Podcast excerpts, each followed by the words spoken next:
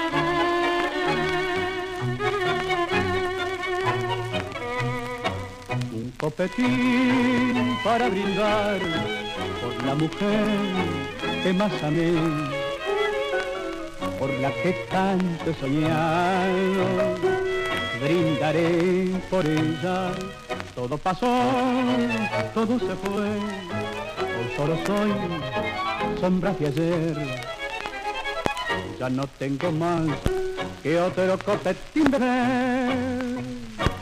¿Dónde andará la vaca? Que fue la paita más derecha que he tenido. Porque siguió sin aflojar mi juventud, que fue su amor. En recordar mi pena, que ya los tiempos no son de... A ver, mozo, traiga otro copetín. Cristian Vitale. Resonancias en Folclórica 987.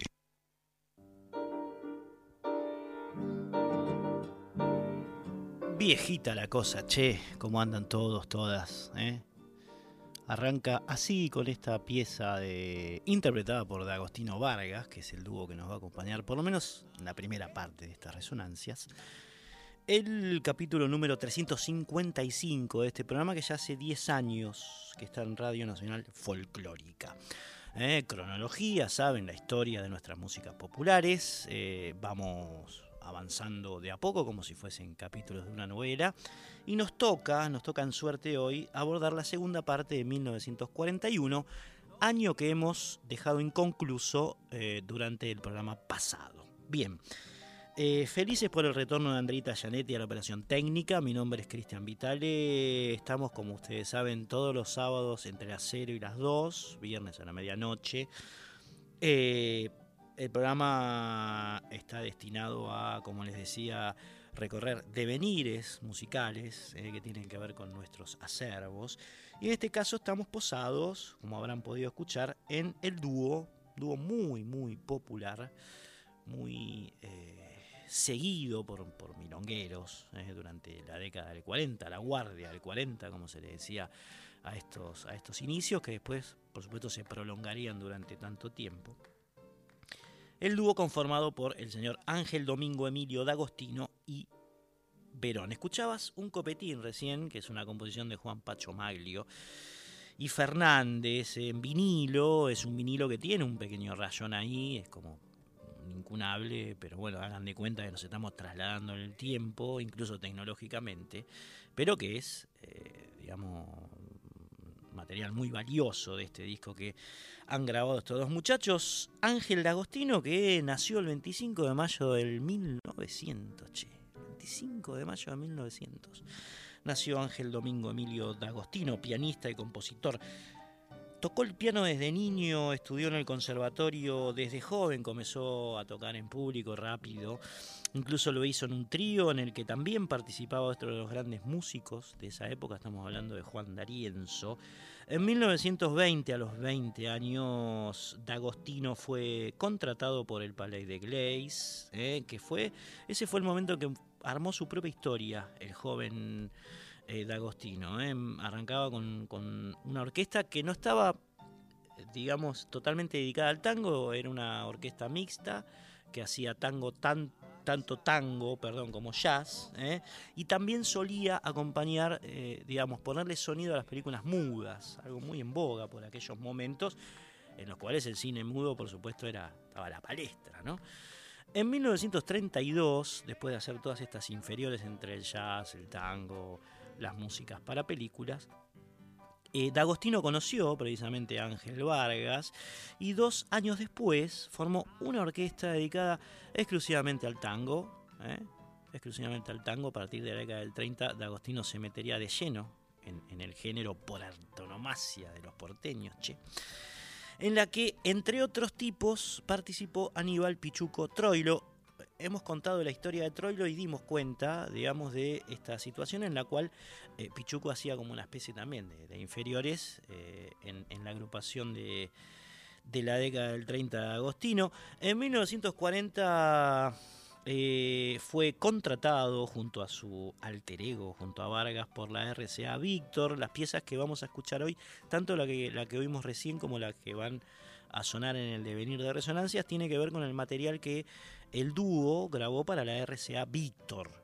¿eh? Hemos hablado ya también largamente de este sello, de esta compañía. Eh, por entonces, y, por supuesto con, ese gran brazo tendido por la RCA, se presentan en Radio El Mundo, aquí en esta casa, que antes era El Mundo, ahora es Nacional, en Maipú 555, y arrancan una especie de, bueno, de, de periplo más amacado que un tren, diría Jaime Ross. ¿eh? Como les decía al principio, la orquesta de Agostino con la voz de Vargas fue una de las más referenciadas, las más populares de la década de oro del tango. Tal vez así que grabaron casi 100 temas. Eh, sus discos quedaron entre lo más significativo del tango argentino, por supuesto.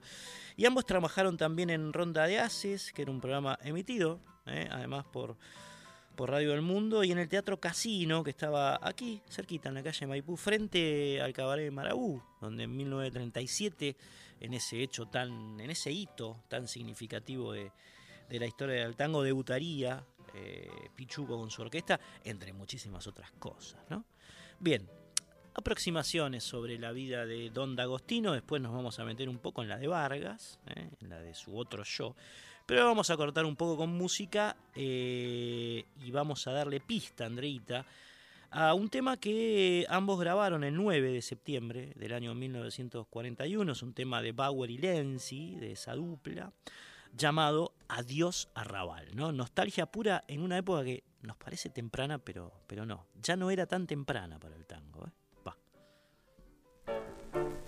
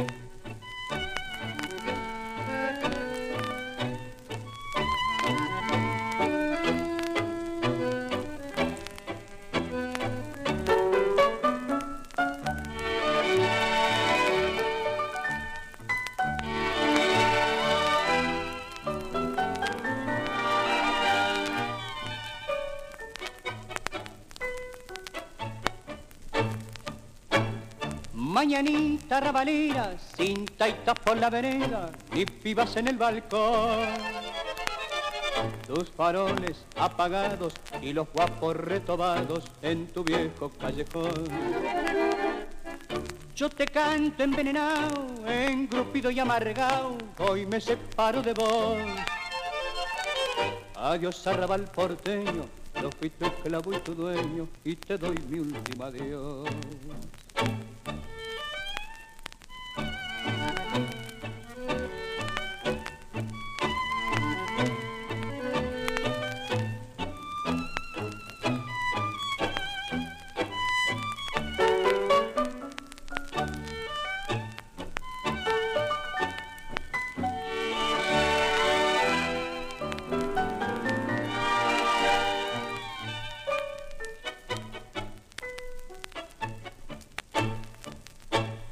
Madrecita, yo fui un reo y en tus brazos hoy me veo lleno de felicidad. Dime mi buena viejita, ¿dónde está mi noviecita que no la puedo olvidar? Hoy ya vuelvo arrepentido, hecho más hombre y más bueno a la vida del hogar. Perdóname que tu hijo tiene un pensamiento fijo y nadie lo hará cambiar el baile Rodríguez Peña, el mocho y el cachafaz, de la milonga porteña que nunca más volverá. Carnavales de mi vida, noches bravas y al final, los estudiantes de las pibas en aquel viejo arrabal. Resonancias. Fase, discos e historias de la década del 40. Mañanita rabalera sin taitas por la vereda ni minas en el balcón, che. No sé, casi el 80 del 70% ponele de la humanidad de hoy aún no había nacido y estos tipos ya estaban extrañando. ¿eh? Es constitutiva la nostalgia del tango. Constitutiva parte gruesísima de su idiosincrasia y temprana, además. ¿no? Parece raro eh, ese componente nostálgico desde aquí, desde el tiempo, pero si nos corremos un poco hasta allá, bueno, sí, es cierto. La ciudad crecía, los arrabales se alejaban. Y esta sensación era muy bien descripta y muy bien sentida por muchos de los poetas del tango. ¿eh? Año 1941 escuchabas recién de Agostino Vargas. Vargas que en realidad se llamaba José Ángel Lomio, eh, que había nacido en, Buenos Aires el 22 de octubre de 1904, era cuatro años menor que D'Agostino, que comenzó a cantar en la década del 30. Eh, su primera incursión en el canto fue a través de la orquesta de Augusto Pedro Berto. En ese momento eh, Ángel Vargas lo hacía se presentaba bajo el seudónimo de Carlos Vargas. Carlos Vargas. En 1932, como decíamos antes, conoció a Ángel Agostino, eh, los dos ángeles. Ya se empezaron a merodear en, los momentos, eh, en los principios de la década del 30. Hicieron algunas presentaciones juntos, después, eh, como, como afirmamos, hacia fines del segundo lustro de la década del 30, eh, grabó algunas canciones con la orquesta típica Víctor, la orquesta del otro sello, del sello rival de, de Odeon, eh, la típica Víctor. Cada sello, como ustedes conocen bien, si nos han escuchado alguna vez, tenía su propia orquesta. En este caso, Vargas participó de la típica Víctor, pero claro, su notoriedad comenzó cuando empezó a establecerse ya fijamente en, eh, como voz principal de la orquesta de su amigo por entonces Ángel Lagostino.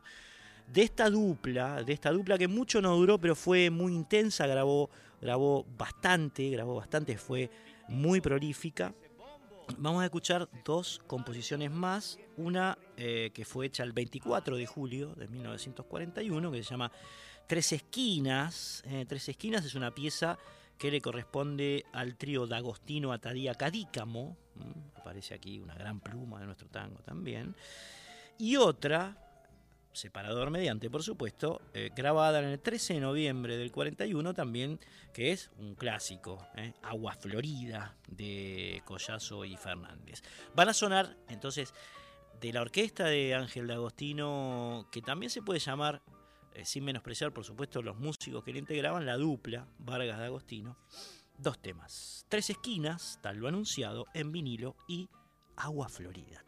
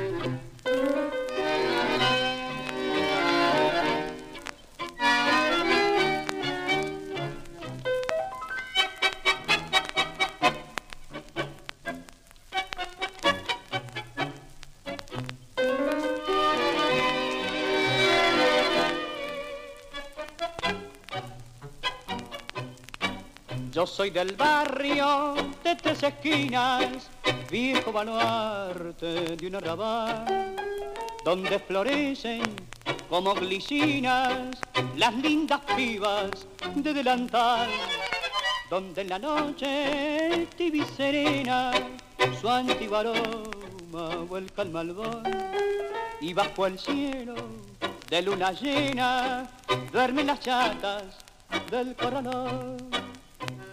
Soy de ese barrio de humilde rango, yo soy el tan sentimental. Soy de ese barrio que toma mates bajo la sombra que da el parral. En sus ochavas compadrín de mozo, tire la daga por un loco amor. Temen los ojos de una maleva, la ardiente ceba de mi pasión. Thank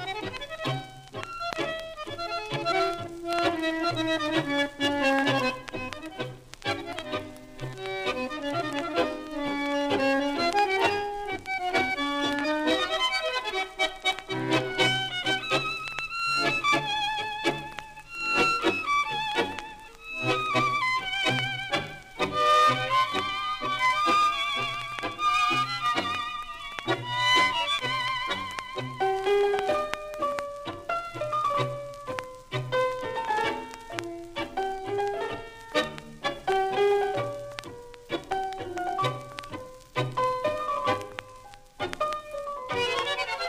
Donde en la noche tibia y serena su antiguo aroma vuelca el malvón y bajo el cielo de luna llena duermen las chatas del corralón.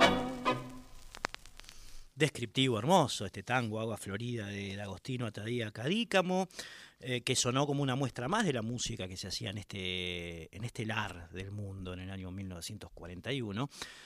Amigos, amigas, nosotros somos Resonancia. Si es que alguien nos quiere escribir, está el WhatsApp, eh, como de costumbre, 11 3109 5896. Repito, 11 3109 5896. Nos acaba de escribir, eh, como de costumbre, el amigo Mario desde San Luis. Saludos, Cristian, qué bueno que regresaste. Eh, claro, sí, nos tomamos. La radio entró en un receso festivalero en enero y en febrero volvimos por suerte, eh, amigo, nos manda una foto, un café con leche, con unas media luna, un vasito de agua. Bien, lo está pasando bien el tipo escuchando unos tangos allí en, en San Luis. Así que bueno, tienen esta vía, reitero, 11 3109 5896. O si no, el contestador se puede cantar, se puede hablar, se puede eh, hacer alguna referencia al programa, al tango, a la década del 40 al país en ese momento, algún recuerdo, un tío, un padre, un abuelo, lo que fuese, el contestador, señora, señor, es el 4999-0987. Reitero, 4999 0987. Ahí nos pueden llamar, grabar eh, algún texto, algo que, que ustedes crean conveniente, que merezca salir al aire, ¿no? Bueno, habíamos dicho que se iba a emitir Agua Florida, ¿eh? Agua Florida, por supuesto, lo vamos a hacer. Tema, reitero, 13 de noviembre grabado, el 13 de noviembre de 1941. Le pertenece la composición La Pluma a Collazo Fernández, otra muy buena dupla compositiva, interpretado por el dúo que estamos recorriendo en esta parte del programa, eh, conformado por eh, D'Agostino y Vargas, Los Ángeles. No eran un dúo, nosotros lo planteamos así, en realidad la orquesta de Agostino con la voz de Ángel Vargas. Va.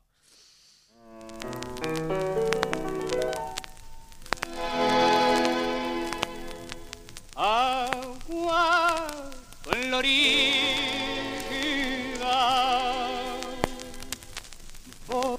serás criosa.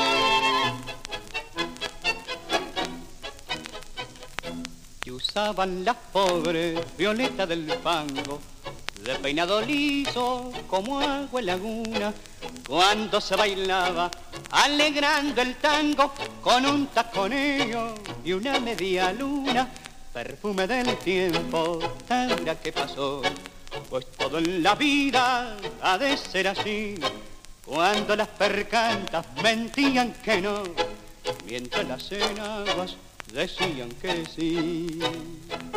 Chinas, sencillas y querendonas, y al son de las acordeonas bailaban un milongo. Chinas, que oliendo abajo en la vida, se metían en la vida a punta de corazón.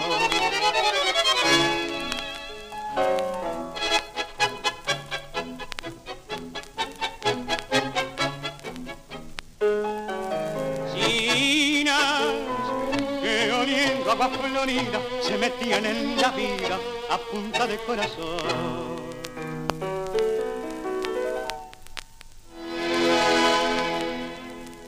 Agua florida,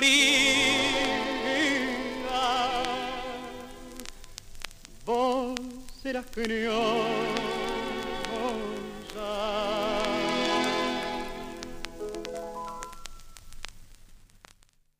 Búscanos en Instagram y Facebook, arroba resonancias987. Agua Florida, perfumado tango de Collazo y Fernández por D'Agostino y Vargas, eh, por Los Ángeles del Tango. De los 40, como sabemos, los primeros 40 al menos, una época de mucho fraude electoral, eh, de fraude al palo, fiscales y presidentes de mesa expulsados, voto cantado, urnas que se robaban, en fin. Eh, no en vano el historiador Juan Carlos Torres, con mucho tino y tacto, llamó a esta época, la que va desde 1930 en realidad a 1943, como la década infame. ¿eh? Y por todas estas cosas.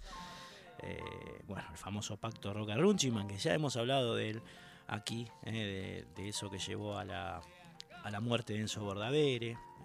lo cuenta muy bien en un atentado, una bala que iba a Lisandro de la Torre por eh, denunciar, digamos, unas tranzas muy complejas eh, entre el gobierno argentino y el imperio británico por las carnes, en fin, ya hemos hablado muy bien de eso, eh, de la denuncia de la Torre, de la muerte de Bordavere, de la película, Asesinato en el Senado de la Nación, fue uno de los hitos por la negativa que marcó a la década infame, que por esos momentos estamos posados en 1941, eh, tenía una serie de, de, problemas, como siempre, políticos internos. Eh, presidía el país Ortiz, ya hemos hablado de él también, un, radical antipersonalista que había llegado al poder a través eh, del fraude, por supuesto, y que tenía serios inconvenientes con el caudillo de Avellaneda, Alberto Barceló, que contábamos, era, era un tipo muy cercano a Gardel, a Carlos Gardel, Barceló, en ese momento era gobernador de Buenos Aires, ¿no? Incluso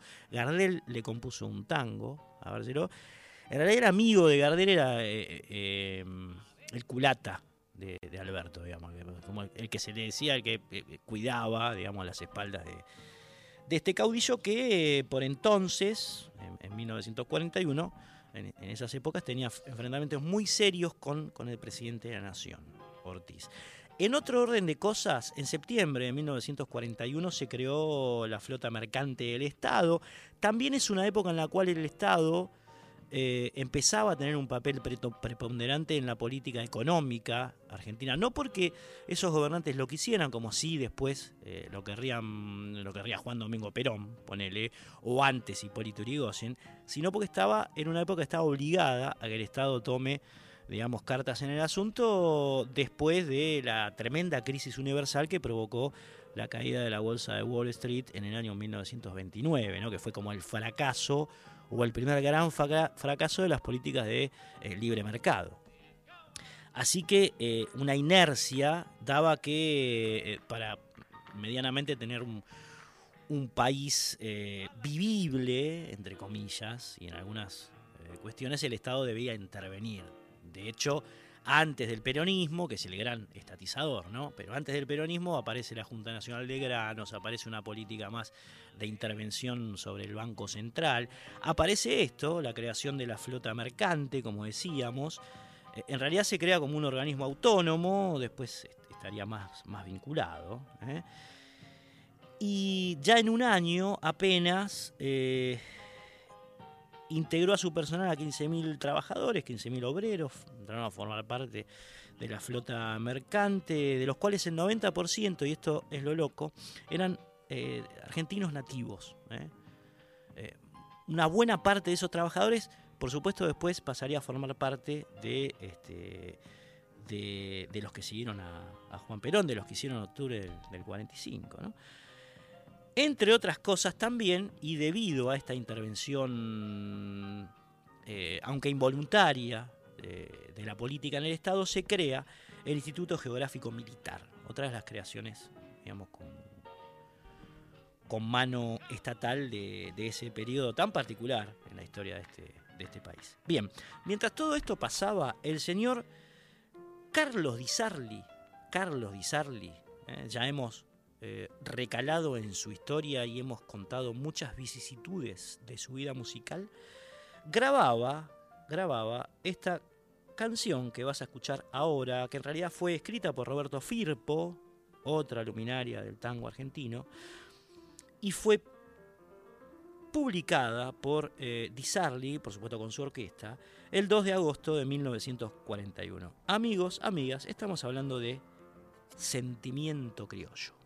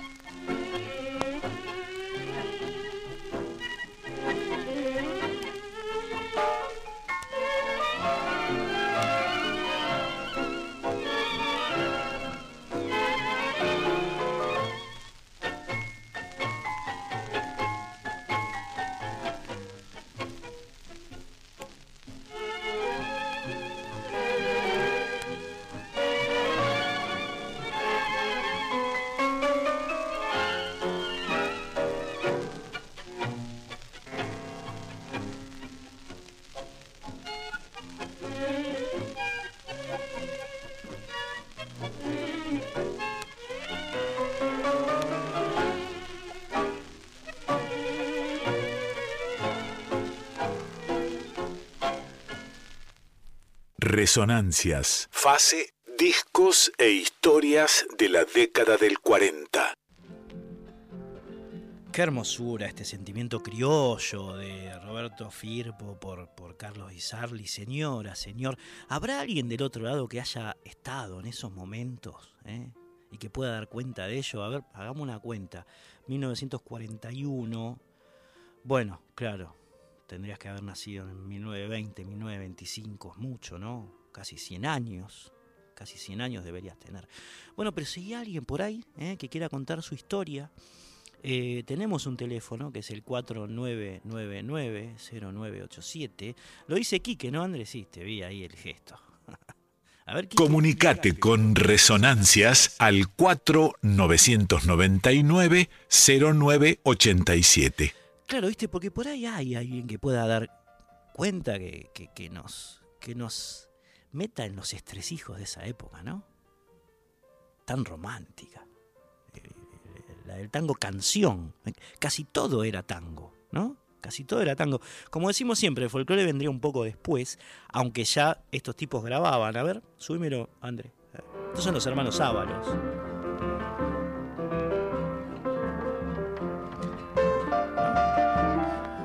Hermanos Ábalos grababan ya en la década del 40. Estos temas que ustedes escuchan en la cortina eh, tienen que ver con, ese momento, pero no era, digamos, la regla. Menos aún en, Buenos Aires, digamos, ¿no? Eran piezas que sonaban en los ranchos en Santiago del Estero, en las peñas del noroeste, por ahí, pero no, estaba tan afiatado pese a la incursión que había hecho Andrés Chazarreta en, estos, por estos lares, no estaba como lo estaría así después eh, en la década del 60, ayudado por, el, gran, gran continente inmigratorio que vino a la, ciudad en busca de trabajo y, en busca de un, mayor bienestar y, de un crecimiento económico estaba protagonizado por el proceso industrializador del peronismo y que tendría en el folclore a su expresión musical, por supuesto, este, por antonomasia. Pero entonces era el tango, 1941. ¿eh? Y ustedes pueden hablarlo de eso, eh, si es que tienen alguna historia vieja para contar, al 4999-0987 es el teléfono y si no el WhatsApp 11 3109 5896. Bien. 14 de septiembre de 1941 muere Juan Bautista Bairoleto. ¿eh? Bairoleto. Algunos algunas fuentes dicen que se, en realidad su apellido era Viroletti, con doble T, pero pasó a la historia como eh, como ustedes saben, un bandido rural de los más conocidos, nacido en el pueblo de Carlos Pellegrini, de Santa Fe, el 11 de noviembre de 1894, y muerto de manera trágica, por supuesto, en Colonia San Pedro de Atuel, en Mendoza, el 14 de septiembre de 1941 eh, cuando tanto D'Agostino Vargas como Di Sarli eh, eh, grababan estas piezas que acabas de escuchar, ¿no? Moría, Bairoleto, bandido rural de la región pampeana. Y dos meses después de su muerte nacía Oscar Alem, el 23 de noviembre de 1941, también un hombre relacionado con la Pampa, ¿no? Él hizo la Pampa Verde. Nacía en Barría músico, pianista, contrabajista, compositor argentino, Alem por supuesto muy respetado. Bien, eh, seguimos con Di Sarli. Di Sarli, cuya orquesta, no quiero olvidar mencionar a, los músicos, estaba formada por Roberto Guisado, Daniel Goicochea y Adolfo Pérez en violines, son los tipos que estás escuchando ahora. Roberto Gianitelli, Domingo Sánchez y Alberto Mititieri en bandoneones, Domingo Capurro en contrabajo y por supuesto el señor Carlos Di Sarli en piano. Di Sarli que usaba unos lentes oscuros porque tenía problemas en la visión. Esto le valió algunas críticas porque eh, muchos decían que era antiestético y demás, pero bueno, en realidad era una necesidad física eh, de, salud que tenía el maestro Di Sarli y que por supuesto no ameritaba ninguna crítica negativa, ¿no? Y se puede meter con eso. Bien. El 3 de diciembre de 1941, Di Sarli entra a grabar El Recodo de Alejandro Giunissi.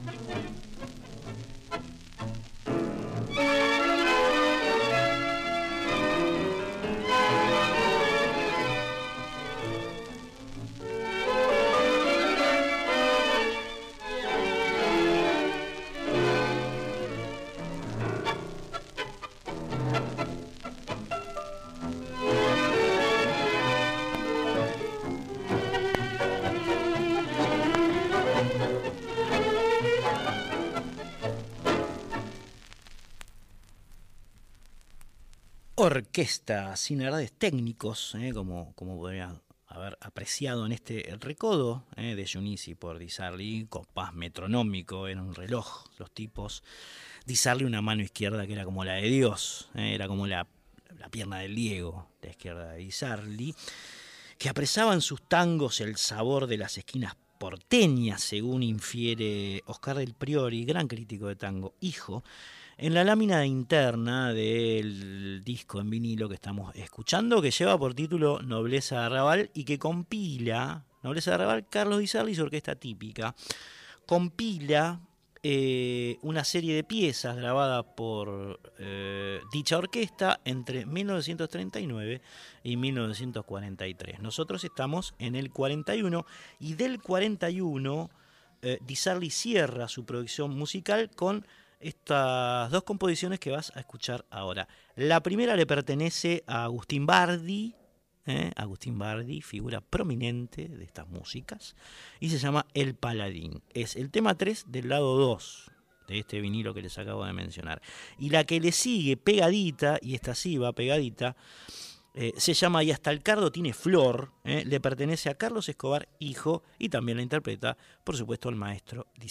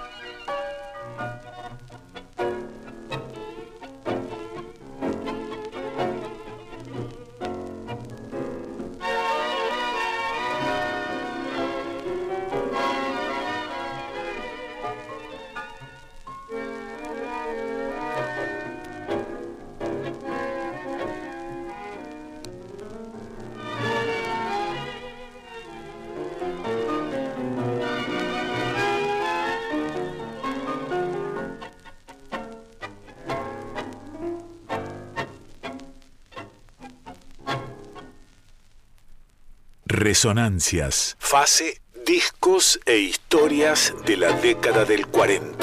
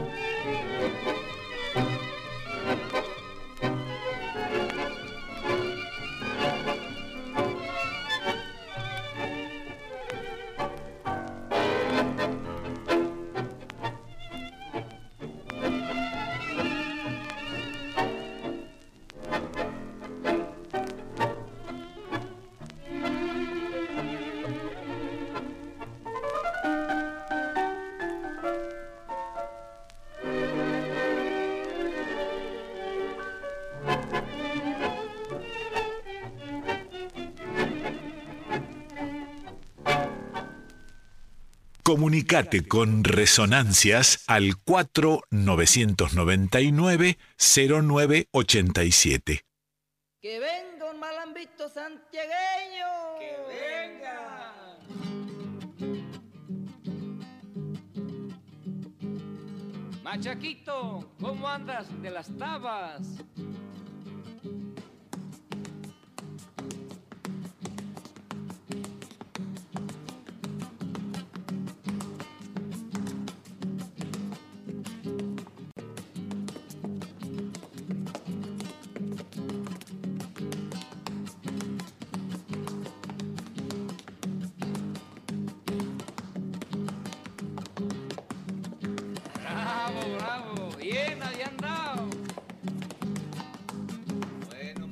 lindo esto de echar un poco, ¿no? El tango de Isarli con, con lo que hacían los hermanos Sábalos allí en la década del 40, que era extraordinario. ¿eh? Bien, Roberto Rufino, Roberto Rufino fue un cantor y un compositor nacido el 6 de enero de 1922. ¿eh? Estamos hablando de un Rufino joven en el 41, ¿eh? 21 años. Algunos lo conocían como el pibe del abasto, otros como el pibe terremoto. Cantó en orquesta como la de Anselmo Ayeta, Carlos Di Sarli, Enrique Mario Francini, Armando Pontier, Miguel Caló, Aníbal Troilo. El tipo cantó en las mejores, eh, en las mejores, Rufino. Debutó profesionalmente en 1935 en el Café Nacional de Montevideo eh, y Corrientes, ahí justo en la esquina, como vocalista de la orquesta de Francisco Rosé. En la primera que eh, en la que incursionó Don Rufino, que poco después pasó a cantar eh, con la orquesta de un hombre de apellido ilustre, Antonio Bonapena. Siguió después eh, con la de Camilo Tarantini, la de José de Anselmo Ayeta, mencionábamos antes, y, ese frenesí de recorridas nocturnas y de ensayos y de, shows y de recitales y de eh, toques en, radios, en fin, lo obligó a dejar el tercer año del bachillerato que estaba cursando a don Rufino, que en 1939, cuando tenía la edad de 17 años, fue convocado por el productor de Di Sarli para integrar la orquesta de este, eh, de Di Sarli, que es la que estamos escuchando en este momento del programa. Di Sarli lo presenta en Radio El Mundo, después en el cabaret Moulin Rouget y el 11 de diciembre de 1931 graba para la RCA Víctor, 1939, 31 dije, 39. Bueno, graba para la RCA Víctor el tango Corazón y Milonga del Sentimiento, ambas piezas. Lorenzo Rufino era su padre, un matarife del mercado del abasto, eh, que digamos, impregnó a, su hijo de esta característica musical, es decir, si él abandonó muy temprano una, carrera secundaria que en ese momento era muy valioso poder hacer para dedicarse a la música, tuvo que ver en, eh, un porcentaje alto en, en la iniciativa de su padre, ¿no? un tipo muy eh, abierto para con esas eh, vicisitudes profesionales, musicales. Bien. Grabó mucho, grabó mucho con Di Sarli, de hecho unas 46 piezas llevan eh, su voz, algo que a los 21 o 22 años era casi sin, sin precedente. ¿no?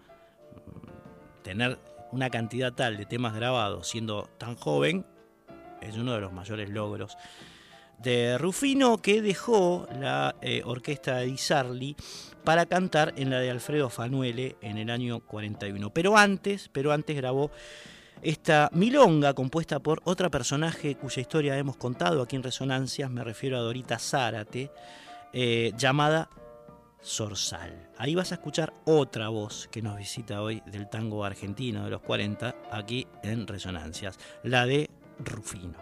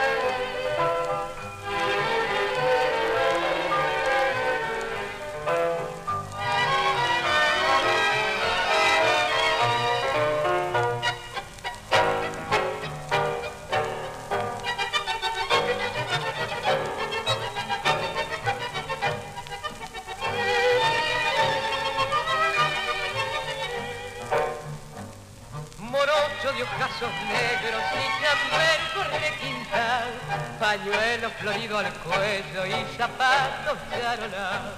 Cantaba sentimentando con su voz sentimental y allá su barriado humilde le llamaban el zorzal. Y en noches le cantó a su arrabal, si en noches solo son su corazón.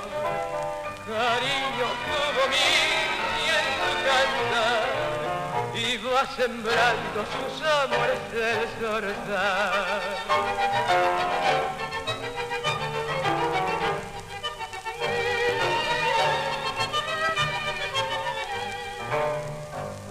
El barrio quedado triste ya no tiene su canto, se fue siguiendo una estrella porque le daba su amor. Aquella morocha linda que lo supo enamorar, cerró sus ojos para siempre si tras ella fue el zorzal. Si en noche le cantó a su arrabal, si en noche solo son su corazón. Cariño como mí y en su cantar iba sembrando sus amores el zorzal.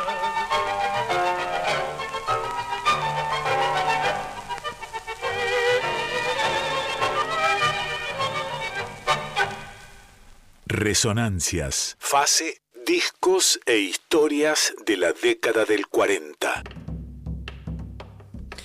Es domingo, Palermo resplandece de sol. Cada pingo en la arena llevará una ilusión arriba, viejo yacaré. El yacaré que domina la pista con certera visual y sabe encontrar el camino del disco, suena ya. En este tema, en este tema que van a escuchar, que Mario Soto y Alfredo Atadía compusieron en honor del jockey Elías Antunes, ¿eh? el yacaré. Otro por supuesto, tópico recurrente en, el tango es el turf, las carreras de caballo que vienen de, la época, digamos, casi nacen con el tango, eh, y que tiene en el ser porteño por antonomasia a sus fieles seguidores. Eh, vamos a escuchar varios tangos hoy, después viene Miguel Caló, atención, eh, que, bueno, se meten con, con esta temática tan importante por la época eh, para el imaginario porteño, ¿no? Se llenaban las carreras de caballo por una cabeza, mi Dios. Bien, el yacaré entonces de Atadía y Soto por eh, retomamos porque así finaliza eh, el año 1941. Es el último tango en realidad que se graba ese año, el 12 de diciembre del 41.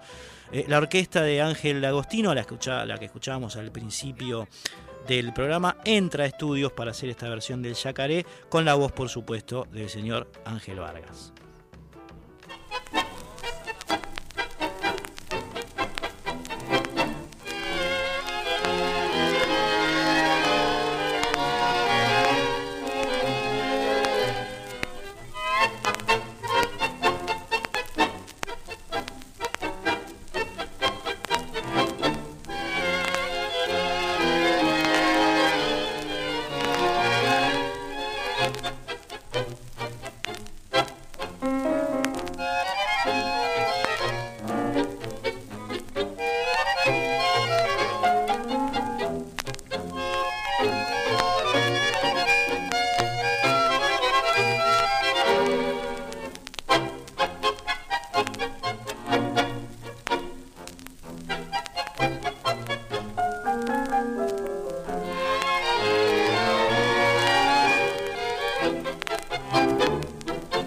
Domingo, Palermo resplandece de sol, cada pingo en la arena llevará una ilusión.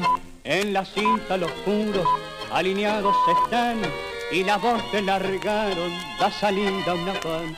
En el medio del lote, conteniendo su acción, hay un choque que aguarda con serena atención.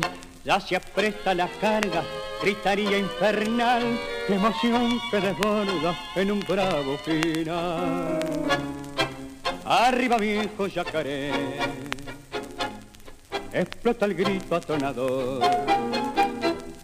Todos castigan con rigor, pero no hay nada que hacer.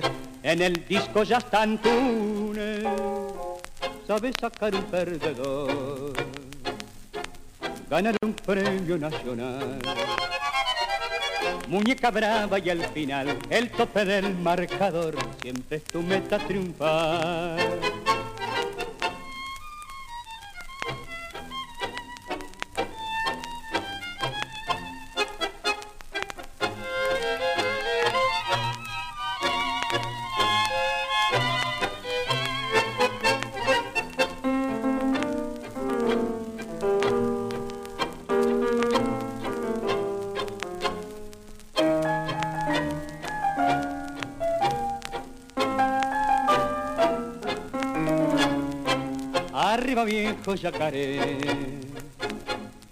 Explota el grito atronador.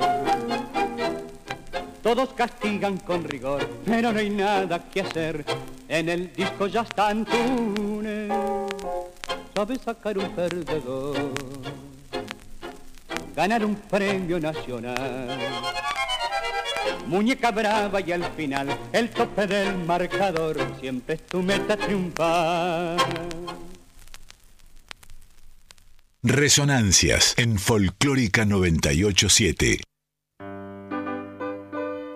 No, no podemos despedir al año 1941 sin mencionar un nacimiento que se aproxima a los pitos de Año Nuevo de ese año. Estamos hablando de Onofre Paz, eh, el fundador, como saben, de los Manceros Santiagueños, eh, cuyo trayecto, por supuesto, conoceremos aquí en, en, Resonancias cuando llegue el momento. Nacía en Santiago del Estero, eh, eh, cantor y compositor, que luego armaría esa agrupación fundamental para el folclore argentino, junto a Carlos Carabajal y Carlos Leguizamón. Bien, así, amigos y amigas, termina, concluye en año 1941 este repaso histórico musical que implica eh, el contenido de este programa que se llama Resonancias y que va, como ustedes saben, entre las 0 hora de, del sábado y las 2. Entre las 0 y las 2, viernes a la medianoche.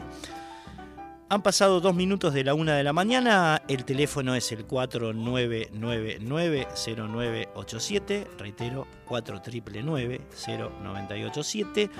Eh, ahí pueden llamar y dejar un mensaje de voz si es que así lo desean. Si no, está el WhatsApp eh, por escrito 11 3109 5896. Reitero, 11 3109 5896 es el WhatsApp.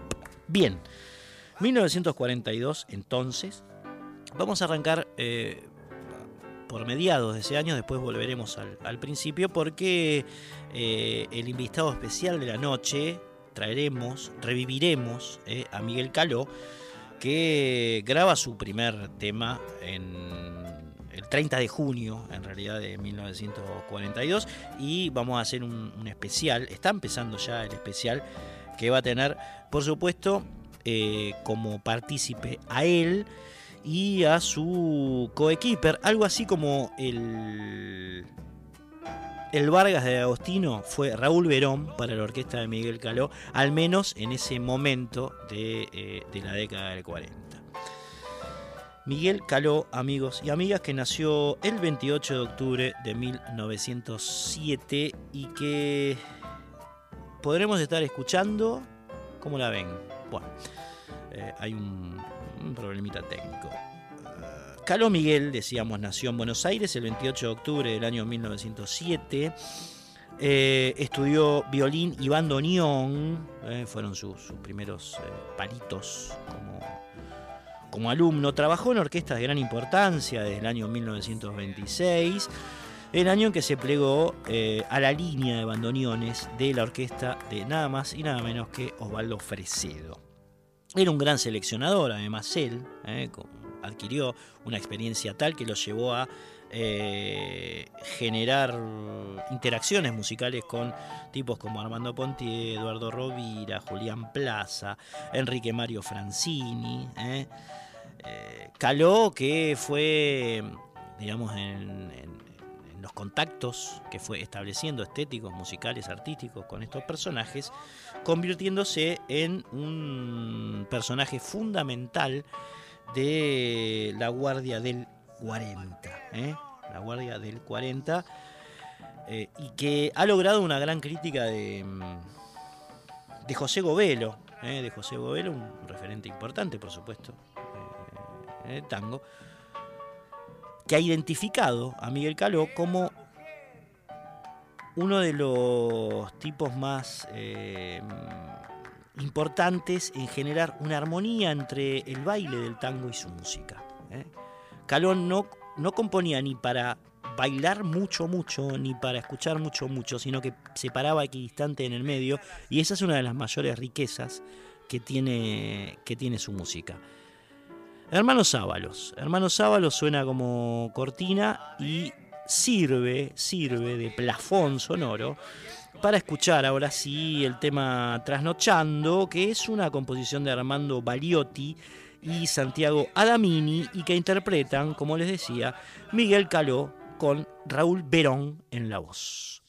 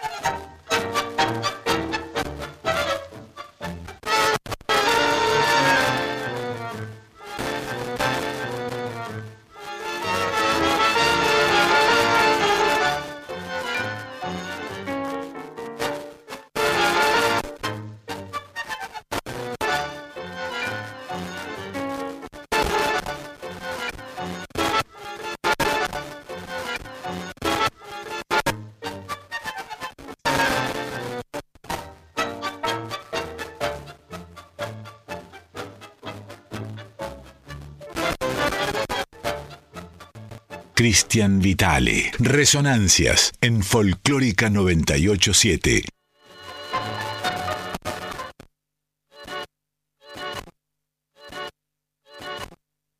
Resonancias en Folclórica 987.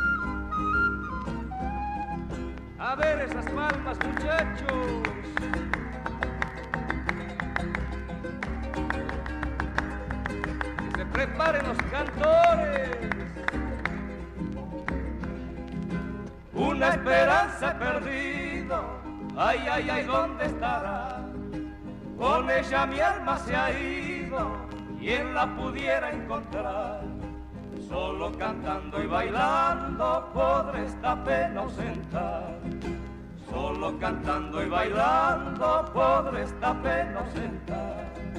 Cielo rejunta tu brillo, ay, ay, ay, ¿dónde estará? Tal vez me alumbre el camino, quien la pudiera encontrar.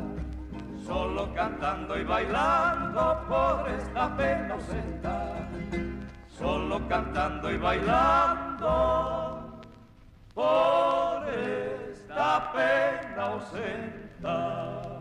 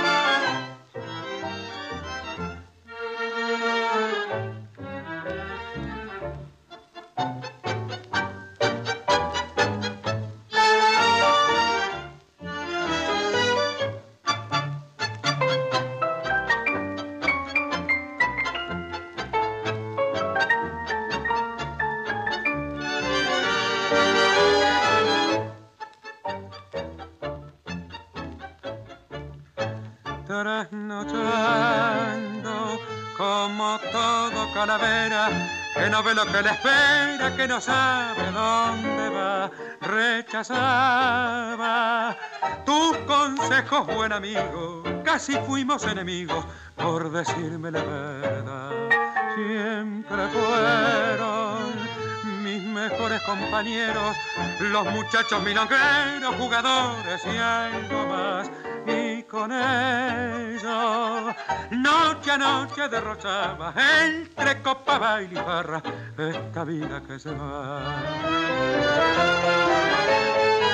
Trasnochando conocí el nombre que vos sabés, lo quisiera repetir, lo que anoche te conté, todo, todo lo perdí, solo de ella conservé esa foto que hay allí y que ya no quiero ver, vos que todo lo sabés, mañana cuando venís, esa foto la guardás, la tiras o la rompes, para mí lo mismo da, vos haces lo que querés, no la quiero más mirar, ni pensar lo que ya fue.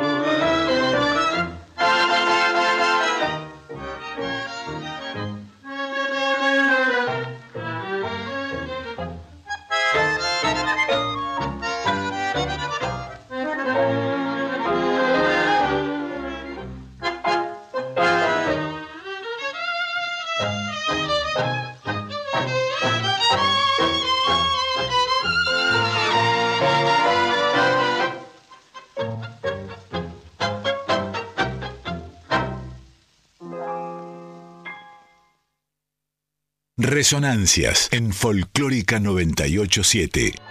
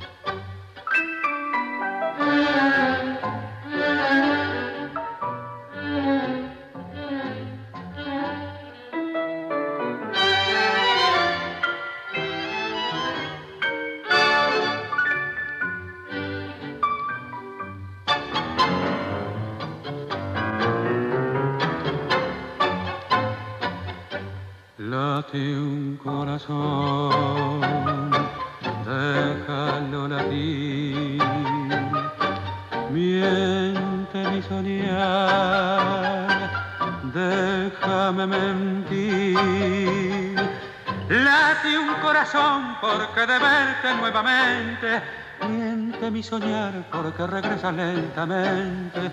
Late un corazón. Me parece verte regresar con el adiós y al volver gritará horror el ayer, el dolor, la nostalgia.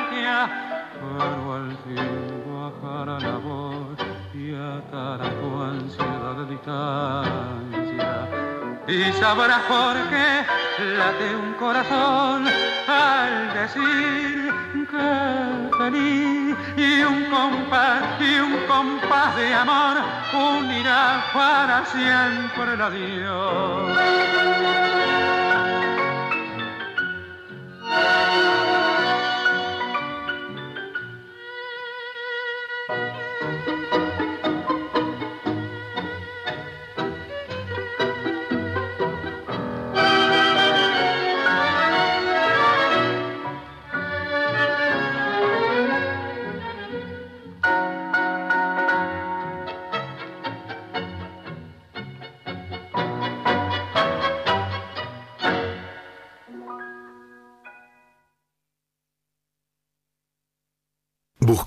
En Instagram y Facebook, arroba Resonancias 987.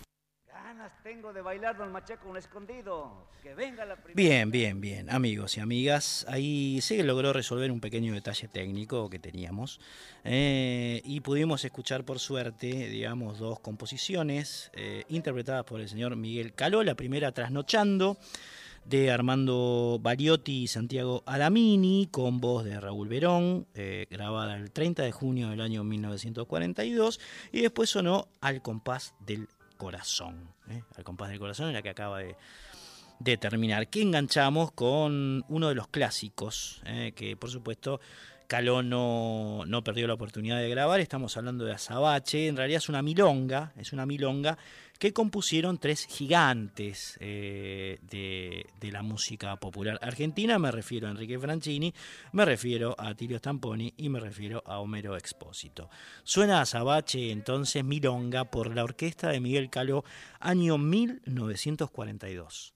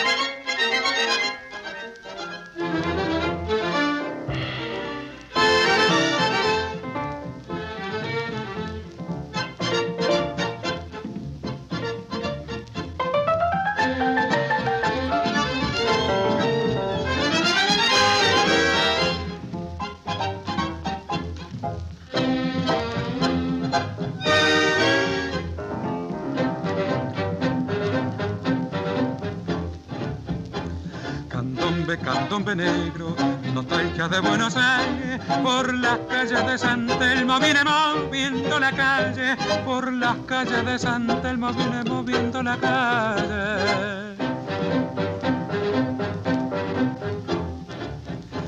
retumba con sangre y tumba, tarumba de tumba y sangre, grito esclavo del recuerdo de la vieja Buenos Aires, grito esclavo del recuerdo de la vieja Buenos Aires. Ay,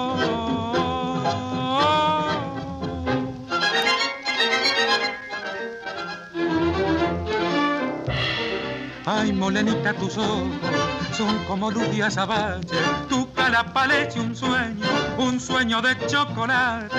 Ay, tus caderas que tiemblan, que tiemblan como los palches. Ay, molenita, quisiera, quisiera poder besarte. oh, oh, oh.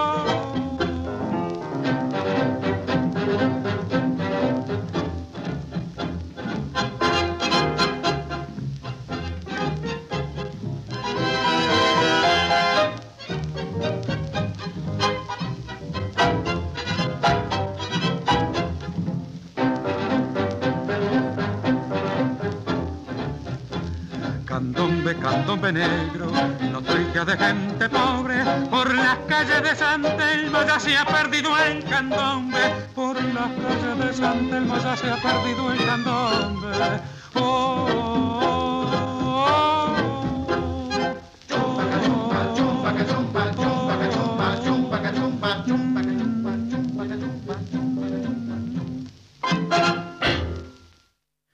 Que el tango no se dejaba influenciar o mixturar eh, o mezclar con otras con otros géneros, ¿no? Acá, bueno, está como milonga, pero el candombe entra directo, ¿eh? la negritud en el tango eh, que han luchado tantos personajes como como Franchini, digamos, como incluso Juan Carlos Cáceres, el negro blanco del que siempre hablamos y tantos otros que han tenido eh, a Piana, Sebastián Piana también, digamos, ¿no? Grandes, grandes compositores defendiendo esta tradición negra en el tango que acabas de escuchar clarísimo, clarísimo en, este tema llamado Azabache, que Raúl Verón, la voz que escuchabas era la de él, eh, grabó con la orquesta de Miguel Caló en el año 1942, que es el año que estamos eh, transitando en, este momento aquí en, en Resonancias.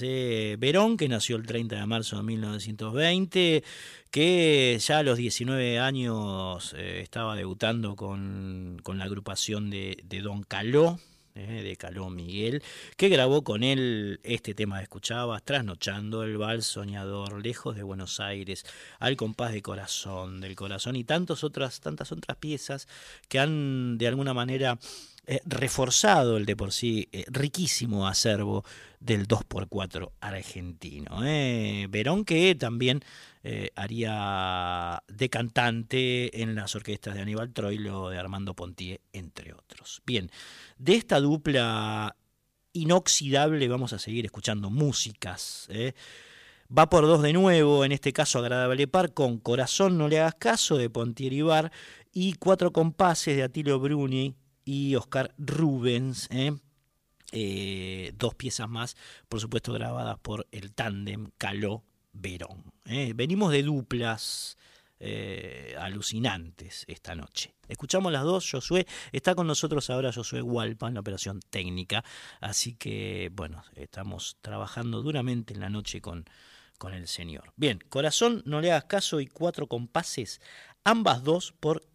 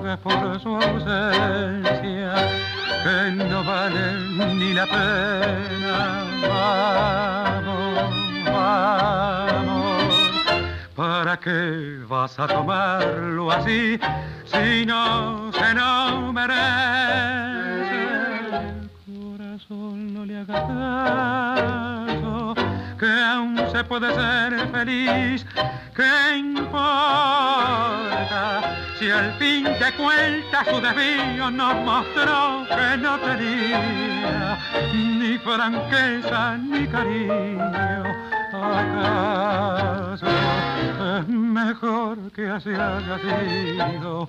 Por eso, aunque puede ser golpeado, corazón que nos importa,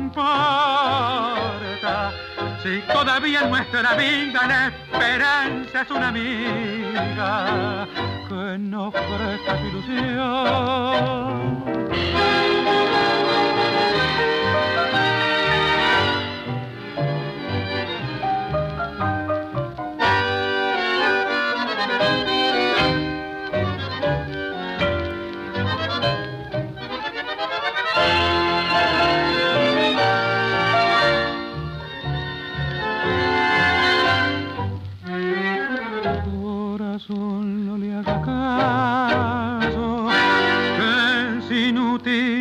Tu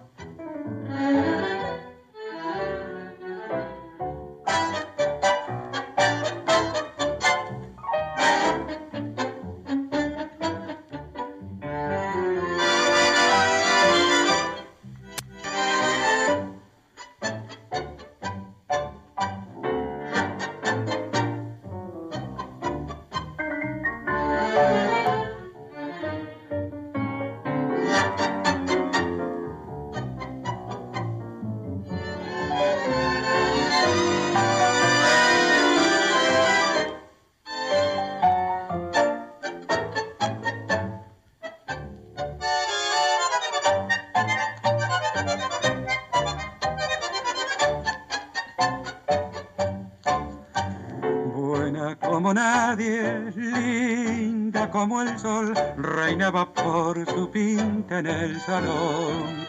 Bailando un tango nació nuestro romance, mientras la orquesta tocaba estos compases.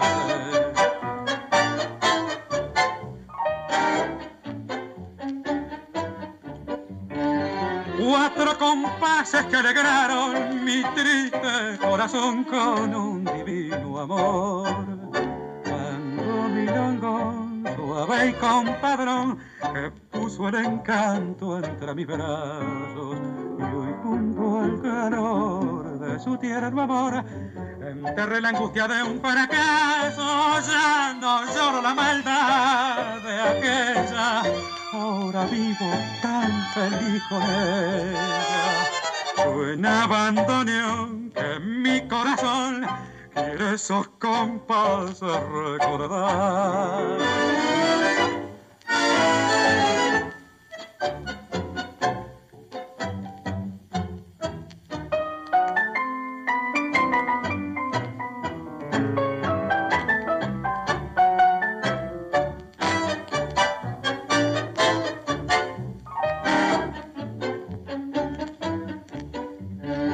Cuatro fueron la emoción de un nuevo y dulce amor. Comunicate con Resonancias al 4999-0987. Lo ha dicho Quique Pessoa, entonces pueden comunicarse con nosotros al 4999-0987, repito, 4999 0987, estamos en vivo aquí en Radio Nacional Folclórica. Esto es Resonancias. Estamos transitando el año 1942 con la orquesta de Miguel Caló, que entonces tenía en la voz al señor Raúl Verón. En realidad, la primera orquesta que formó Caló fue en el año 1929, fue un proyecto efímero. Dado que eh, Caló tenía muchas ganas de viajar y hacer conocer eh, por lo menos sus participaciones musicales en el mundo, aunque no fuera él eh, digamos, el líder de la agrupación o el fundador. Y en este caso, eh, abandonó su primera orquesta, desarmó su, primera, su primer grupo porque lo llamó Cátulo Castillo para viajar a España, eh, con la agrupación que tenía Cátulo, por supuesto. Entonces, chao. Al volver, al volver de ese, de ese viaje, por supuesto muy exitoso por, por España, Caló armó una nueva orquesta, pero otra vez insistió en desarmarla porque fue Fresedo, aquella vez Osvaldo Fresedo, quien le ofreció un papel en su orquesta para viajar a los Estados Unidos. Así que así era la vida de Caló en la década del 30. Armaba una orquesta, la desarmaba para irse con otra al exterior y así hasta que, bueno, volvió de ese viaje por Estados Unidos. Finalmente armó un trío que se llamó el trío Puloil. Puloil porque en realidad lo que hacían con el trío era este, tener el nombre de su sponsor. Por ahí, aquellos que peinan canas lo deben recordar, o aquellas. Eh, una, especie de, eh, de, detergente en polvo, una cosa. Yo no me acuerdo, un jabón el polvo era el Puloir, ahí está. Bueno, el trío de, Miguel Caló se llamaba así, ¿eh? y estaba conformado por Raúl Caplún en violín y Luis Brigenti en piano. En 1934 apareció su tercera orquesta, que estaba ya así claramente influenciada por el sonido, por los estilos de Fresedo y de, y de Di Sarli, digamos, una, orquesta, por supuesto, típica de milongas. Y esta es la orquesta que estamos escuchando ahora, ¿eh? la que eh, Caló, después de varios intentos, logra establecer y prefijar con una duración, digamos, mucho más prolongada que la que habían tenido sus anteriores. Eh, sus anteriores proyectos. Bien, de Pontieri Rubens, Rubens es Luis Rubenstein, la historia de él ya la contamos eh, en el programa anterior, creo que fue, una larga historia la del compositor judío. Van a escuchar ahora eh, por la orquesta de Caló el Vals Soñador.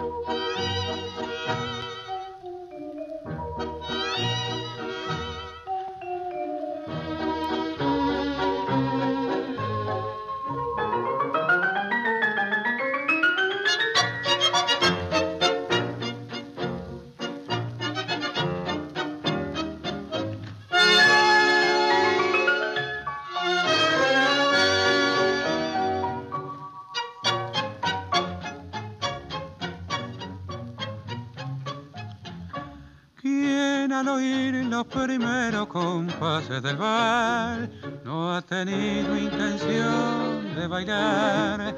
Si hasta parece que el mundo en su eterno rodar girara el compás de algún bar. Si usted ha soñado en sus brazos poder estrechar a esa rubia que encanta al mirar, juntos, muy juntos los dos estarán si siguen el ritmo del bar. Soñar, dejarse arrullar, decir al oído palabras tan dulces que invitan a amar.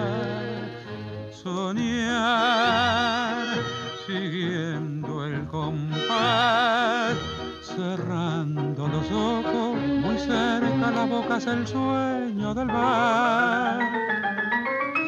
Sentir que nos aprisiona un perfume de amor, que un ángel con voz de cielo nos robe el adiós. Soñar, siguiendo el compás, que todo es distinto si entrega su alma al ritmo del bar.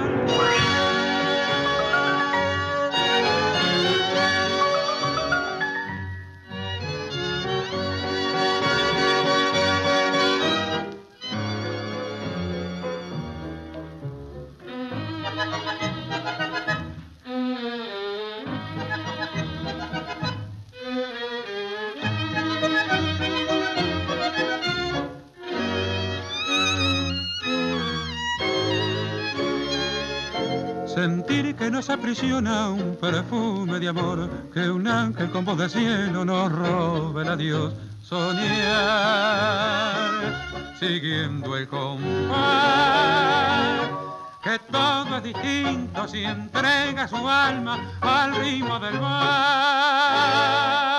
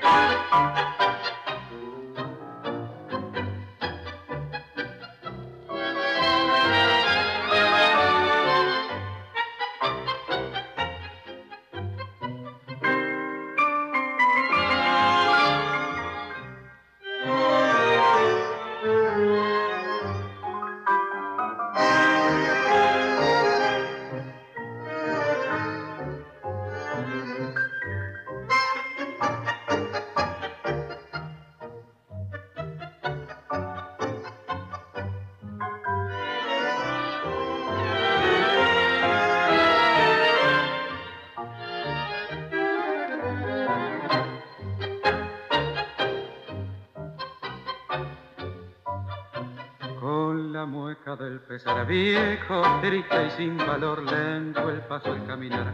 Voy cargando mi dolor, lejos de la gran ciudad que me ha visto florecer. En las calles más extrañas siento el alma oscurecer. Nadie observa mi final, ni le importa mi dolor. Nadie quiere mi amistad, solo estoy con mi amargor. Y así vago sin cesar desde el día que llegué, cuando en pos de un sueño loco todo, todo abandoné. Y andando sin destino de pronto reaccioné al escuchar de un disco el tango aquel. Mozo, traiga otra copa que lo cantaba Carlos Gardel. Y al escucharlo recordé todo el pasado, los años mozos tan felices que pasé. Mi viejecita, la barramina, la noviecita que abandoné. Tango que trae recuerdos, mi Buenos Aires, quiero llorar.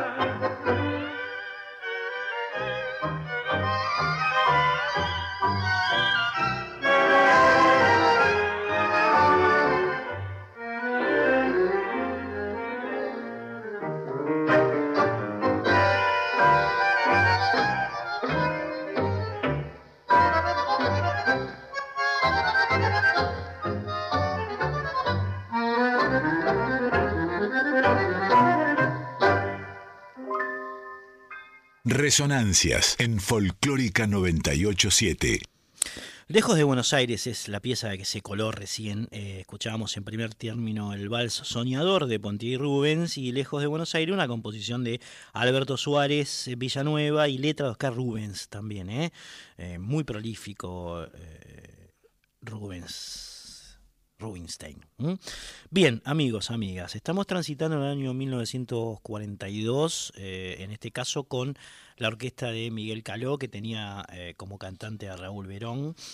Eh, la Dama de las Camelias, eh, y ahora van a ver por qué conecto, por qué conectamos, es, como ustedes saben, una novela que se publicó por primera vez en el año 1848 a nombre de Alexandre Dumas, Alexandre Dumas hijo, una novela que tenía un contenido realista, eh, que estaba inspirada incluso en algo que le había pasado a, su autora, Dumas, que, bueno, eh, tenía mucha relación con un romance que éste había tenido con una cortesana parisina llamada Marie Duplessis. Bien, un poco, esto es el, el, trazo grueso de esta novela La Dama de las Camelias de Alexandre Dumas, ¿no? Bien, eh, luego la ópera La Traviata, que la traducción al castellano es La Extraviada, que le pertenece al italiano, al compositor italiano Giuseppe Verdi, se basó en esta novela, en realidad. Ahora, tenemos la novela, tenemos eh, la Traviata de Verdi musicalizando la novela, eh, o inspirándose en ella, mejor dicho. ¿Cómo llega todo esto al tango? ¿Cómo llega todo esto al tango? Bueno, resulta que esta novela eh, empieza con los funerales de Margarita Gautier, que es su, protagonista. Margarita Gautier es la dama de las camelias, que sería como el, seudónimo de Marie Duplessis, que es el personaje real. El personaje real. Ella era una prostituta que trabajaba en París eh, y por eso era bastante rechazada por algún sector de, esos importantes de la sociedad, que ven en la prostitución como, como algo marginal, en fin. Eh, y era este un estigma que tenía eh, la protagonista de la novela, porque además había abandonado a su familia precisamente para ir a vivir a París, a las luces. Ella había nacido en el campo, digamos, en un pueblo rural. Y, bueno, lo pintoresco de la situación es que se hacía notar por el color del, ramo de sus, de sus camelias. Eh, en general, cuando eh, Margarita Gautier estaba trabajando, si las camelias eran blancas, era porque estaba disponible eh, en, su labor, y si eran rojas, era porque no estaba disponible. Bien, pero hay otro lar otro costado de este personaje, ¿eh? que también se revela en la novela, y es el de una mujer abnegada, sencilla, a veces solitaria, a veces angustiada. Y, algo que eh, en general prevalece cuando precisamente deja su trabajo sexual para formalizar su pareja con el personaje masculino de la novela, que es dual. ¿eh? dual. Sin embargo, el padre de Alexander, el padre, eh, por supuesto no aprueba su pareja con Margarita Gautier y lo obliga, no solamente no lo aprueba, sino que obliga a dejarla a la dama de las, de las camelias que termina eh, retornando a su vieja profesión. Bien, esto por supuesto deriva en una vida de angustias, de, padeceres y, de, eh, falta de aquel viejo glamour que ella tenía cuando había venido recientemente de, del pueblo rural, de su pueblo natal rural para vivir en París, y muere, termina sola y muere de tisis. Muere de tisis. Bien, Joaquín Mora y Julio Jorge Nelson, dos compositores eh, de música popular argentina de entonces, toman a Margarita Gautier y la transforman en un tango. Así que todo esto para explicar que la pieza que vas a escuchar ahora tiene su nacimiento en la novela La Dama de las Camelias y que lo toman, entre otros, Miguel Caló y Raúl Verón para hacer esta deliciosa pieza.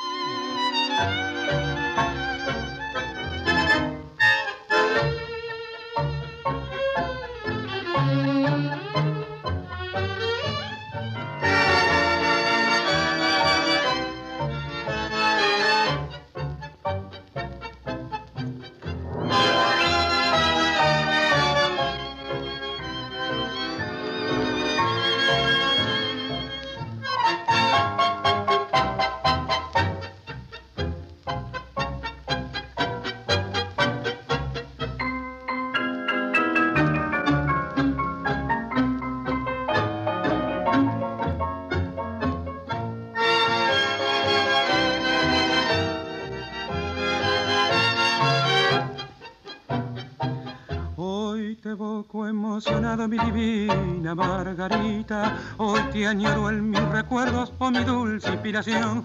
Soy tu Armando, el que te clama mi sedosa muñequita, el que llora, el que reza, embargado de emoción. El idilio que se ha roto me ha robado paz y calma, y la muerte ha profanado la virtud de nuestro amor. ¿Para qué quiero la vida si mi alma destrozada sufre una angustia suprema, vive este cruento dolor? Hoy de hinojos en la tumba donde descansa tu cuerpo, he brindado en homenaje que mi alma suspiró. He llevado el ramillete de camelias ya marchitas que aquel día me ofreciste como emblema de tu amor. Al ponerla junto al lecho donde dormía tranquila, una lágrima muy tierna de mis ojos descendió y rezando por tu alma, mi divina Margarita, un sollozo entrecortados en mi pecho se anida.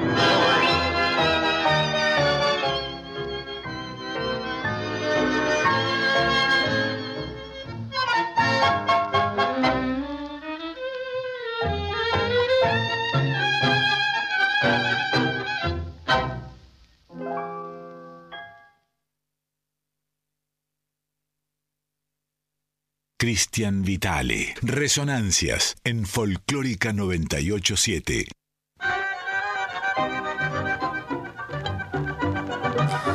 Milonga que peina canas es una pieza cuya letra y música pertenecen al señor Alberto Gómez, compositor y cantor, nacido el 19 de junio de 1904 en Lomas de Zamora, cuyo nombre real era Egidio Alberto Aducci, eh, de Egidio Alberto Aducci a Alberto Gómez. Un cambio bastante importante. Bien, es el compositor de esta pieza que vas a escuchar ahora, cuyo tópico eh, es otra vez el turf, como escuchábamos antes, antes perdón, en el azabache. Eh, el azabache que lo escuchábamos por Agostino, Agostino Vargas. Bueno, la temática es, parecida en el sentido de eh, el, objeto de la composición. De ahí que escuchen en la pieza los nombres de Amianto, Bermejo, el Alazán Botafogo, Florial, Macón, Mineral, Omega, Lombardo, todos caballos, digamos, que va nombrando este tango eh, y que tenían, por supuesto, participaciones muy importantes en las carreras eh, de turf de la época, ¿no? Todos, ah, está la descripción de cada uno de ellos, yo no lo voy a nombrar porque si no, no terminamos más, pero cada uno eh, había obtenido una carrera importante, había hecho rico a tal tipo, había, todos tienen como una especie de, historia personal para contar, que está de alguna manera resumida en, este, en este tango, que al final también eh, van a encontrar eh, una mención en, este, en esta composición a Argentino Gijena, que, que había sido un joven y prometedor jockey, ¿eh? jockey se le decía por supuesto el que manejaba los, caballos, que había muerto en una rodada en, en, la pista de Palermo en el año 1911, entonces también esta milonga que peina canas está dedicada de alguna manera a él. Pegadito pegadito vas a escuchar una belleza llamada Pedacito de Cielo. Ambas dos grabadas en el año 1942 por la orquesta de Miguel Caló con eh, Raúl Verón como cantante.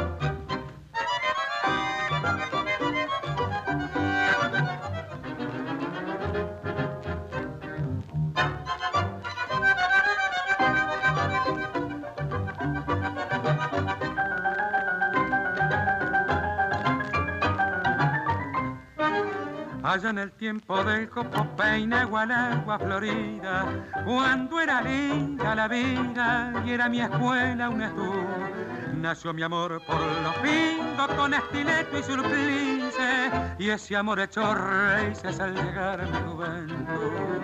Las chaquetillas famosas dejaron en mis oídos por de tiempos queridos que ya no pueden volver. Y hoy que tengo la cabeza cubierta por tanta nieve, con los hijos de congreve, vuelvo a rejuvenecer. Mi longa que peña canas y llora por San Martín. A mi Antonio de porteño cordón, Rusi Pipermin. Mi longa que peña canas y ablanda mi corazón. Como el y botafogo, rico lombardo y macón.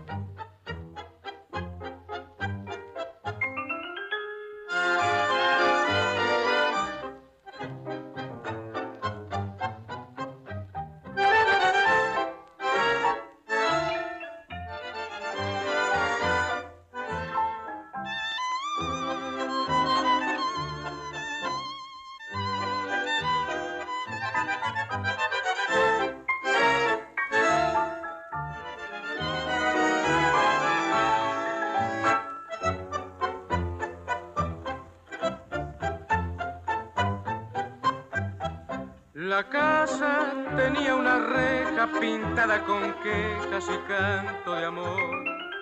La noche llenaba de ojeras la reja, la hiedra y el viejo balcón. Recuerdo que entonces reías si yo te leía mi verso mejor. Y ahora, capricho del tiempo, leyendo esos versos lloramos los dos los años de la infancia pasaron, pasaron, la reja está dormida de tanto silencio y en aquel pedacito de cielo se quedó tu alegría y mi amor. Los años han pasado terribles, malvados, dejando una esperanza que no ha de llegar. Y recuerdo tu gesto travieso después de aquel beso robado al azar.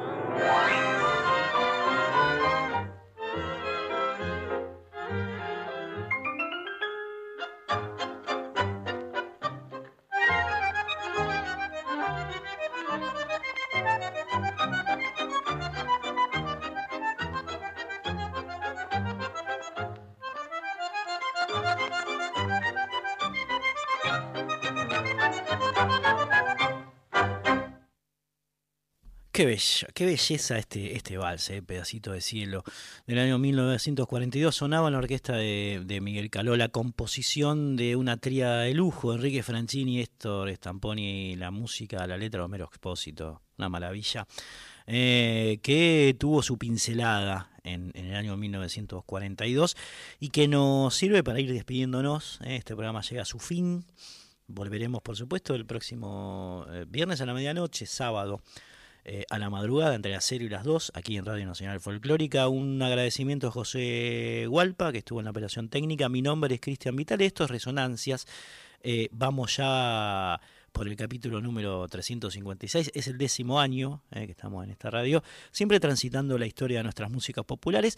Por la década que nos tocó en suerte, la década de 40, lo que prevalece es el tango, pero por supuesto, aquellos que por ahí eh, están esperando algo más de músicas de raíz o músicas de proyección folclórica, las habrá, por supuesto. En los 40 empieza con los hermanos Ábalos, todo lo que contamos, ¿no?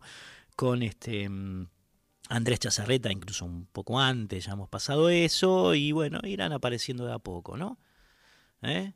Irán apareciendo de a poco. Atahualpa Yupanqui, eh, los trovadores del norte, en fin ya van a llegar. Pero estamos en una época muy tanguera, muy tanguera. Estamos en la, era dorada del tango, de la que Miguel Caló fue un protagonista esencial.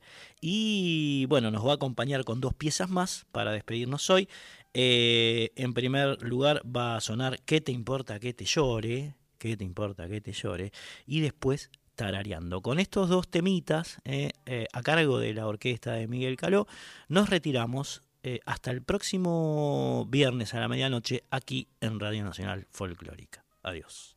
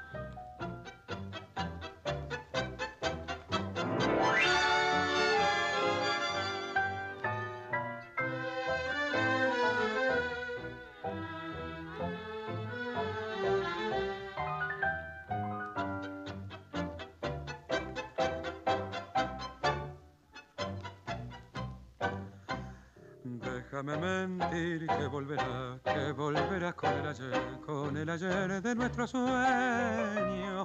Déjame esperarte nada más, ya que comprendo que esperar es un pedazo de recuerdo. Sé que este dolor es el dolor de comprender que no puede ser esa esperanza que me ahoga. Déjame llorar, siempre llorar y recordarte y esperar al comprender que no vendrás ¿Qué te importa que te llore? ¿Qué te importa que me mientas? Si ha quedado roto mi castillo del ayer, déjame hacer un dios con sus pedazos. ¿Qué te importa lo que sufro? ¿Qué te importa lo que lloro? Si no puede ser aquel ayer de la ilusión, déjame así, llorando nuestro amor.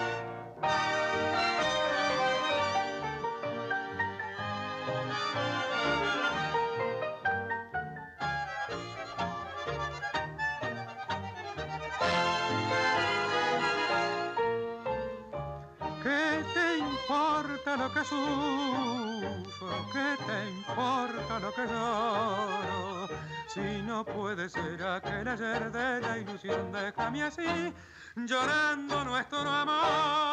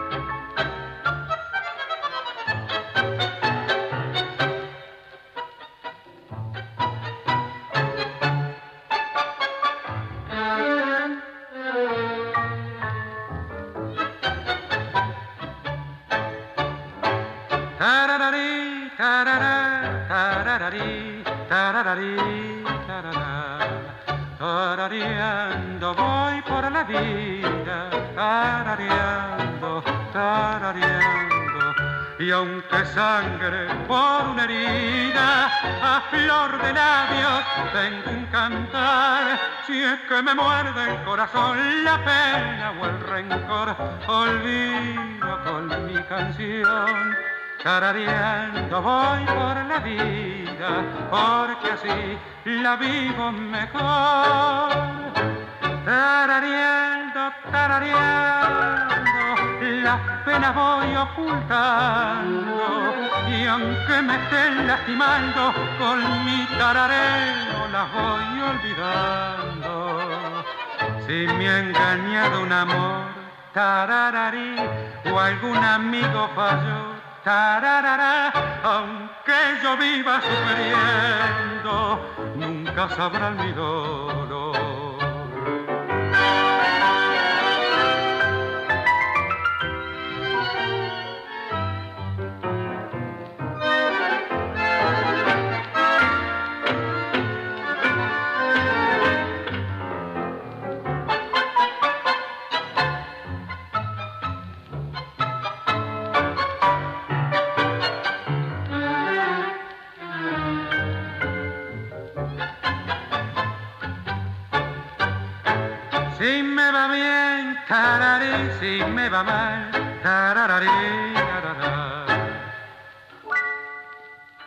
Cristian Vitale. Resonancias en Folclórica 987.